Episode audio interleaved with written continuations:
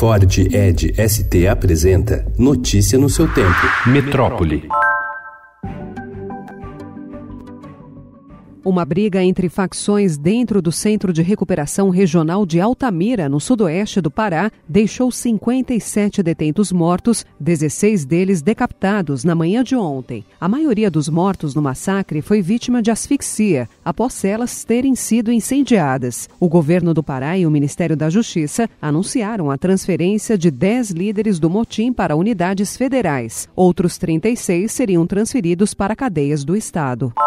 O local usado para o transbordo de mais de 100 milhões de reais em barras de ouro roubadas na quinta-feira no aeroporto de Cumbica, em Guarulhos, foi definido pelo menos 48 horas antes do crime, segundo investigação da Polícia Civil. O terceiro homem preso por suspeita de participar do crime é acusado de ter definido o local para intermediar a fuga do bando um estacionamento na Vila Siqueira, região do Jardim Pantanal, na zona leste de São Paulo. O pintor Célio Dias, de 45 anos, trabalha aos fins de semana no estacionamento, que atende clientes de um forró do bairro, ganhando 100 reais por dia. Ele foi preso no último domingo. Uma outra pessoa, um técnico de manutenção de 40 anos, chegou a ser detido com ele, mas foi liberado depois de prestar depoimento.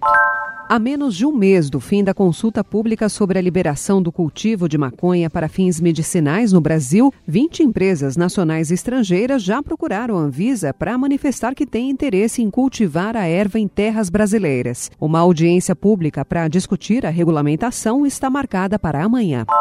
O aumento das temperaturas médias do planeta pode ser responsável pela misteriosa disseminação de um fungo resistente a múltiplas drogas. Isso é o que indica novo estudo científico publicado este mês. O fungo Candida auris ataca pessoas com o sistema imunológico debilitado e pode causar vários tipos de infecção dos ouvidos ao sistema sanguíneo. Em casos graves, há risco de morte. Notícia no seu tempo. É um oferecimento de Ford Edge ST, o SUV que coloca performance na sua rotina até na hora de você se informar.